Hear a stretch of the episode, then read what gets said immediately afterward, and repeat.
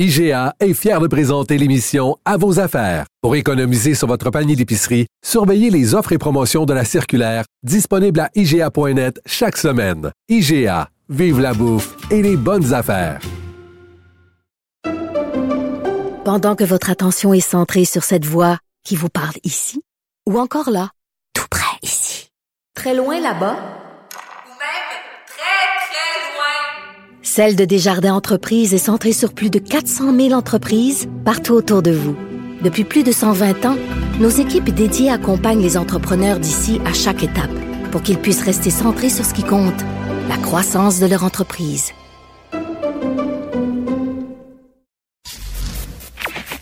Sophie Durocher. Sophie Durocher. Sophie Durocher. Mon nom est Sophie Durocher. Sophie Durocher. Des opinions éclairantes qui font la différence. Bonjour tout le monde, bon vendredi, bon 1er avril. Ce n'est pas un poisson d'avril si en fin de semaine vous cherchez une activité, vous cherchez quoi faire. Je vous suggère d'aller sur le site de Cube Radio dans la section balado pour écouter euh, notre tout nouvel apéro piquant. On a reçu euh, chez nous, mon mari et moi, Louise Latraverse, comédienne, animatrice, euh, scénariste. Vraiment, elle a, fait tous les métiers, Louise Latraverse. Et dans cet extrait que je vous propose, elle nous parle de Janis Joplin et de Leonard Cohen. Et vous allez l'entendre au tout début, elle parle d'un certain Emmett. Elle fait référence à son conjoint de l'époque, Emmett Rogan, une des figures importantes du mouvement hippie de San Francisco. Voici donc un extrait de notre apéro piquant avec la pétillante Louise Latraverse. Janice était amie déjà avec Emmett. Alors, ils s'entendaient. Moi, je me suis pas entendue avec elle. Pas Pourquoi? Pourquoi? Ah, si, qu'elle m'a fait chier, qu'elle était désagréable. ah ouais? Elle n'aimait pas les femmes. Elle aimait juste les gars. Puis quand, euh, quand on était là, elle partait avec Emmett. Puis là, il partait deux, trois jours sur une brosse, là. Puis c'était une brosseuse, elle, hein? Ah ouais? Si, qu'elle me faisait chier, Janice Laughlin. Et que j'étais pas son genre. La petite actrice française avec ses petits cheveux, puis toute parfaite, élégante. Elle était pas capable de me sentir, comprends-tu? Ça fait que moi, je disais, fuck you, là, tu j'en ai rien à tirer. de toute façon. Ben, là. pas tout, ben, Elle partait en brosse. il y avait ça prendre un Yeah. coup du, du euh, qu'est-ce qu'ils buvaient, eux autres, là, de si, euh, leur drink, là. Il y a un livre qui vient de sortir, une grosse biographie de Janis Joplin, et le drame de sa vie, c'est qu'elle s'est trouvée très laide. Elle s'est toujours trouvée laide. Elle était Et ça a laide. été un drame. C'était effrayant, elle était pas belle. Mais elle a couché avec Leonard Cohen. Et il en a fait une chanson, Chelsea Hotel. Ah Pour oui? te dire, il couchait avec tout le monde, suis avec tout le monde.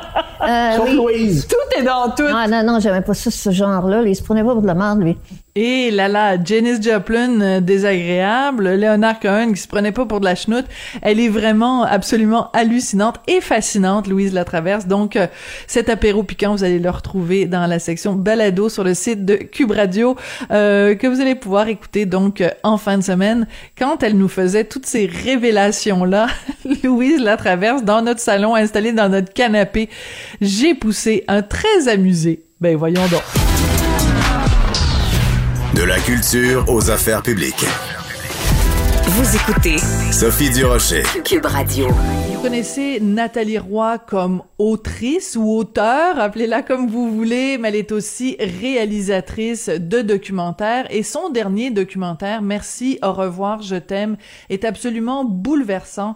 Elle a fait vraiment une immersion dans une maison de soins palliatifs. Son documentaire va être présenté lundi prochain à 21h sur Uni TV. Nathalie Roy, c'est pas juste une autrice et une réalisatrice, c'est aussi mon amie, c'est pour ça que je vais la tutoyer. Bonjour Nathalie, comment vas-tu? Bonjour Sophie, ça va très bien, j'espère que toi aussi. Oui, très bien. Écoute, euh, j'ai vu ton documentaire. Merci. Au revoir. Je t'aime. Euh, j'ai pleuré souvent. J'ai été touchée tout le temps. Pourquoi toi, tu as décidé d'aller faire un tour à cette maison-là de soins palliatifs, la Source Bleue à Boucherville? Oui, en fait, ben, ça me touche beaucoup que ça t'ait rejoint parce que c'est ça le but, c'est de parler de la mort aux gens, mais aussi de la fin de vie. Alors, euh, tout d'abord, moi, il y a quatre ans, quatre, cinq ans, j'ai perdu ma belle-mère euh, qui a qui a séjourné à la Source Bleue de Boucherville quelques jours. Et j'ai été vraiment impressionnée par la chaleur du personnel, par les gens qui ont pris soin d'elle comme si c'était leur mère. Et je me suis dit, mon Dieu, ces milieux-là sont méconnus. Tout à fait. Québec, il y a quand même, oui, 37 maisons de soins palliatifs, puis ils s'en construisent de plus en plus. Mais euh, c'est quand même parfois incroyable de penser qu'il y a des lits qui sont vides de temps en temps parce que les gens connaissent pas bien ces services-là. Ils pensent aussi que c'est un mouroir. Et nous, on a eu la chance de tourner à l'automne alors qu'il faisait beau, qu'il y avait des hmm. feuilles un peu partout. Et il y a une immense terrasse où les gens se rejoignent pour jaser, pour prendre un verre de vin euh, et, vivre les derniers moments. Et c'est ça que j'ai voulu un peu euh, illustrer. Et aussi le fait qu'il y a de, trois ans, j'ai perdu mon père qui a mm-hmm. demandé l'aide médicale à mourir et qui a vécu une fin de vie assez paisible euh, dans la sérénité. Et je me suis dit, mon Dieu, en plus, avec la pandémie qui est arrivée, on a vu tellement de gens mourir dans des conditions épouvantables qu'il est temps de voir, de mettre en lumière que la fin de vie peut être belle, peut être difficile, peut être troublante, peut être bouleversante, mais quand même sereine. Oui. Alors, tu as mentionné 37 maisons qui accueillent donc euh, gratuitement des patients. Euh, le critère pour aller dans une maison euh, de soins palliatifs, c'est il faut que notre espérance de vie soit de moins de trois mois. Donc, à partir du moment où les médecins sont d'accord puis se disent, bon, il vous reste moins de trois mois à vivre, là, tu peux aller dans la maison de soins palliatifs. Ce qui est assez surprenant, c'est que dans ton, ton, ton documentaire, on voit un monsieur qui, une fois mm. qu'il est arrivé à la maison, il prend du mieux parce que il mange bien, puis il est bien entouré. Fait que finalement, euh, ça peut être, c'est aussi un milieu de vie. C'est ça qui est fascinant.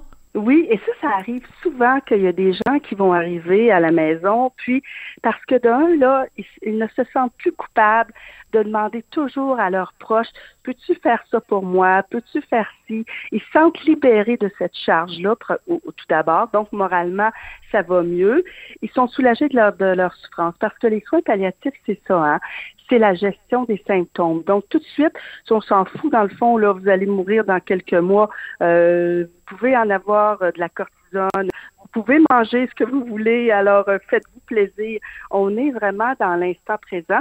Et quand la personne est soulagée de ses symptômes, qu'elle ne souffre plus, ben là, souvent, elle recommence un petit peu à marcher, euh, justement à manger. Et c'est ça qui est beau de voir que euh, parfois, il y a des gens qui peuvent avoir un séjour même un petit peu plus long que le trois mois qui est habituel quand même. Mm-hmm. on, on doit dire que généralement, c'est dix jours le, séjour dans une maison de soins palliatifs, mais ce sont dix jours souvent paisibles où ils peuvent vraiment profiter euh, des gens qui sont avec eux. Euh, moi, je te connais dans la vie de tous les jours, Nathalie. tu T'es une cuisinière absolument exemplaire, ah. vraiment un cordon bleu. Et c'est pour ça que j'ai trouvé ça euh, extrêmement euh, touchant. Puis c'est pas anodin du tout. Là, les gens qui nous écoutent, je, je raconte pas ça parce que c'est mm-hmm. anodin.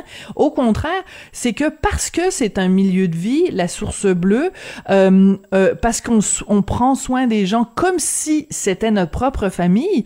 L'importance qu'on accorde à la nourriture, des petits plats préparés, de la, des, des bons spaghettis avec la sauce à spaghetti comme on l'a fait à la maison.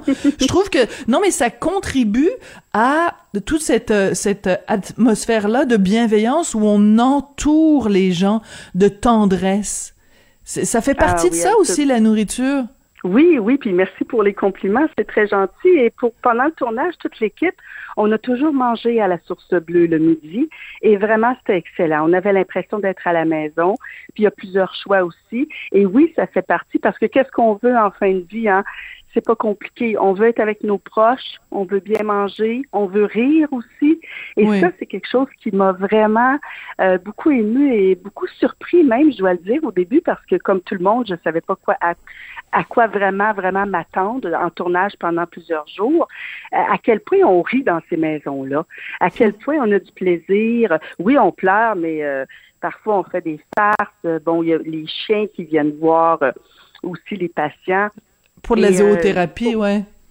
Oui, oui, ou la dernière visite aussi du chien euh, de, de nos patients qui est arrivé pour, euh, pour le voir, justement. Oui, c'est vrai, Claude, oui. Oui, oui, Monsieur Claude, écoute, un, être exceptionnel. C'est un homme de 53 ans qui avait une tumeur au cerveau. Il a, il a, il a été à la maison à peu près un mois et demi. Et euh, son histoire nous a beaucoup touchés parce que c'est jeune, 53 ans, et il était tellement bien entouré. Puis le personnel s'est attaché beaucoup à lui.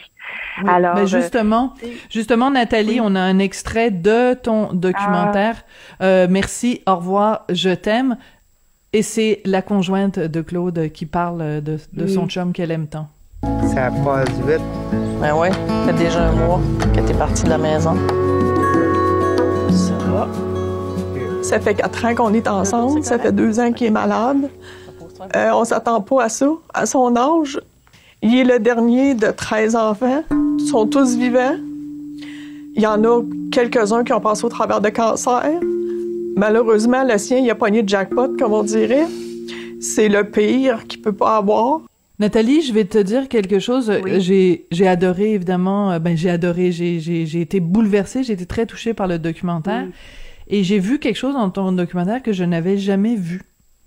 Mhm. J'ai vu dans ton documentaire quelqu'un de mort. Mhm. Ah, tu l'avais jamais vu, non? J'avais jamais vu quelqu'un de mort. Je sais pas à quoi ça ressemble quelqu'un de mort. Mhm. Et euh, je me suis posé la question parce qu'à un moment donné, tu on voit de loin donc une porte entrouverte avec euh, une famille qui fait les derniers adieux à quelqu'un. Euh, Mhm. Et comment vous a, t'as pris comme réalisatrice la décision de montrer ces images-là? Ça n'a pas été facile. Ça a été un long, long cheminement qui est parti de plusieurs années d'ailleurs, parce que vendre ce documentaire-là à un diffuseur, ça a été extrêmement difficile, tout d'abord. Ah oui. Je fais une petite, euh, oui, je fais une petite parenthèse, Sophie, si tu me permets, Oui, pour te mettre tout en contexte. Donc, c'est ça. Les diffuseurs ne voulaient pas euh, d'une série comme celle-là ou même d'un documentaire unique parce qu'on avait on avait l'impression que ça allait être lugubre et triste. Donc, moi, je me suis dit, je vais mettre de la lumière dans ce documentaire-là. Et finalement, j'ai réussi, après quatre ou cinq approches, à ce que Uni, finalement, a bien aimé le projet et ils ont décidé d'embarquer. Et là, je me suis dit, bon, OK, oui, je vais mettre de la lumière, mais qu'est-ce qu'on veut dire? On veut montrer les choses. On veut montrer les choses comme elles le sont. Et le décès fait partie de de- du processus. C'est un Mhm. événement important pour la fin. Et Olivier, qui est un des infirmiers qu'on a interviewé, le, le- le dit très bien. Il dit on a perdu un peu nos rites funéraires. C'est important, justement, ce moment-là, oui, où on va euh, voir la personne quand elle n'est plus là pour lui dire un dernier adieu. Olivier, l'infirmier, explique qu'il a mis Madame Deschaines toute belle, j'em- j'emploie ces mots, euh, pour vrai. la famille, justement, oui, oui, oui. Parce que, tu sais, puis tu me dis ça, c'est la première fois que je voyais un corps. Euh, je me rappelle quand euh, moi j'étais jeune, on allait à des funérailles, puis ça durait deux, trois jours. Il y avait le corps qui était là, il y avait la cérémonie, mais tu sais, ça durait longtemps. Maintenant, on, On veillait nos morts. On veillait nos morts, Marie-Claude, euh, voyons Nathalie, et euh, et euh, je pensais que j'étais avec Marie-Claude Barrette deux secondes. Oui, oui, Euh, oui. et on veillait nos morts et on avait cette proximité physique. Puis maintenant, quand Oui. on va, mettons, dans un salon funéraire, la personne est toute, euh, bon, évidemment, embaumée et tout ça, et c'est, il y a tout un processus. Mais là, ce la dame qu'on voit à, à la maison, Mm-hmm. elle, elle vient de mourir, donc il y a pas, il y a pas de, de, de, de liquide chimique dans son corps. Elle a Non. pas été embellie là, du tout. Non, on lui a juste mis une rose dans les mains et elle a la bouche ouverte, comme ça se passe euh, quand on meurt euh, généralement. Et cette dame-là, Madeleine, est une femme extrêmement belle. On la voit en photo. 68 ans, une, une hôtesse de l'air. Et c'est ça que j'ai voulu aussi, c'est que elle, Madeleine, c'est Madeleine. Il y avait sa vie avant. Donc, on a montré un peu sa vie jusqu'à sa mort. Et ça, bien sûr, qu'il nous a fallu euh, l'autorisation de la famille. On a travaillé longtemps avec les familles pour pouvoir avoir accès à tout ça. Et ça s'est bien passé parce que le fils de Madeleine, Mathieu Desfossés, qui est un être exceptionnel, qui a 32 ans. Ouf, Hein, vraiment, là, il m'a impressionné de, de maturité, sa réflexion sur le départ de sa maman. euh, c'est un témoignage qui est vraiment euh, exceptionnel. Et plein de spiritualité. Je m'attendais pas à ça. Euh, Tu sais, on se dit un gars de 32 ans, bon, euh, c'est peut-être un peu des préjugés encore, mais il m'a vraiment surpris et je me suis dit, il dit que la mort est tabou, qu'on ne se prépare pas bien à la mort et il a raison. On ne se prépare pas à la mort. On, on, on fait du déni, on est dans une culture de la jeunesse, on fait du déni du vieillissement tout d'abord, et bien sûr que la mort va avec ça, mais il faut en parler parce qu'on va tous mourir un jour et on va tous laisser à nos proches une image de comment on va mourir. Et moi, mon expérience personnelle avec mon père, qui est parti tout en douceur, avec un gros party, m'a inspiré à dire, il faut que ce moment-là soit serein, soit plus doux, soit euh, dans la dans la tendresse justement pour que les proches puissent continuer à bien vivre. Quand on voit quelqu'un dans une souffrance épouvantable s'en aller après des jours et des jours de souffrance, c'est Hmm. difficile pour le moral. C'est un drôle de hasard, c'est un drôle de hasard qu'on se parle aujourd'hui, Nathalie, parce Oui. que, bon, bien sûr, il y a, il y a ce, ce cas que toi, tu as vécu de très proche avec la mort de ton papa par l'aide médicale euh, à mourir. Et aujourd'hui, ben, Nicole Gladu, donc, qui est euh, une des deux personnes qui s'est le plus battue, justement, pour l'élargissement du droit euh, euh, Mhm. à l'aide médicale à mourir. Elle est décédée aujourd'hui. Euh, ben, en fait, elle est décédée de, de, de mort naturelle au cours des dernières heures, des derniers jours. Euh, Mais tout ça participe de la même chose, c'est que mm, on, on- alors qu'avant la, la mort faisait vraiment partie de nos vies au quotidien, qu'on l'avait d'une certaine façon apprivoisée, ben avec les années, on s'est retrouvé à tellement la repousser, tellement la mettre derrière des portes closes que quand il, il y a quelqu'un qui justement comme ça réclame le droit euh, de, de mourir dans la dignité, on est comme on a comme euh, un, un, un malaise. C'est pour ça que ton film est important de montrer ces choses-là, de montrer la réalité. Oui, je, je le pense et aussi surtout également de faire connaître les maisons de soins palliatifs qui sont malheureusement méconnues et qui sont des havres de paix incroyables pour la famille. On prend soin psychologiquement aussi, c'est pas juste on arrive, on te donne des pilules, là, c'est euh, de quoi tu as besoin, on fait des rencontres, on rencontre la famille, il y a de la musicothérapie aussi qui est un une, euh, une étape assez importante et très touchante aussi. Très Avec beau un- ces moments-là. Oui. Oui. Oui. Avec la pianiste, là, c'est hein. magnifique. Oui. Oui. Oui, et ça, c'est très bien parce que il y a deux mots-clés qui reviennent euh, dans ta bouche, la beauté, la lumière, la beauté et la lumière, qui sont pas nécessairement des mots qu'on aurait associés spontanément avec euh, les soins palliatifs. Et euh, écoute, la qualité du personnel, moi, je sais pas, là, t'es, euh, autant le, le- la femme médecin qui travaille là, euh, euh, qui, qui vraiment euh, parle à ses, à ses patients de façon tellement intelligente. ça m'a frappé que euh, la travailleuse sociale, les infirmières, euh, ces gens-là sont des cœurs sur deux pattes. Hmm. Ah oui, et ils forment une équipe ensemble extraordinaire et c'est ça que le docteur José Bédard nous explique. Il n'y a pas de moi je suis le, le, médecin et toi tu es le patient c'est pas ça du tout. Puis un petit exemple qui m'a vraiment frappé, je suis certaine que ça t'est arrivé Sophie quand tu vas chez le médecin parfois, le médecin il va pas s'asseoir. Toi, tu es assise parfois euh, sur la chaise ou sur euh, le, le petit le petit lit. Il va rester debout, puis il est un peu supérieur à toi. Elle, Mm. elle prend une chaise, elle s'assoit face à son patient, euh, toujours pour avoir le rapprochement, pour avoir l'égalité.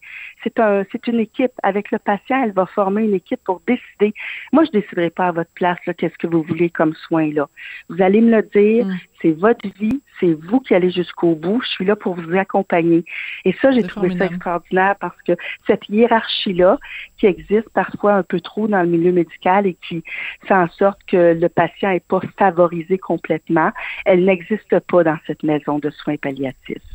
Oui. Alors, euh, on- il nous reste, oui. il nous reste 30 secondes, Oui. Nathalie. Je suis désolée de faire ça. Tu le sais que j'aime pas ça, bon. faire ça à un invité.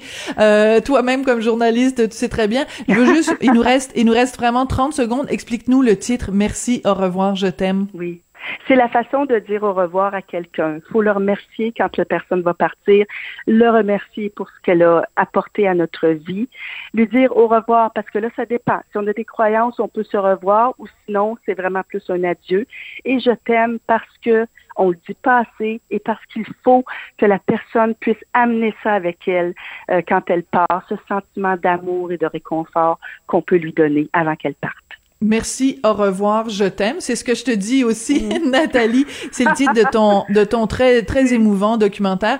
Donc, le lundi 4 avril, 21h sur Uni TV et en rattrapage en tout temps à partir de cette date-là sur TV5 Uni, Uni avec un S. Merci beaucoup, Nathalie, puis euh, à très bientôt. Merci infiniment, Sophie. À bientôt.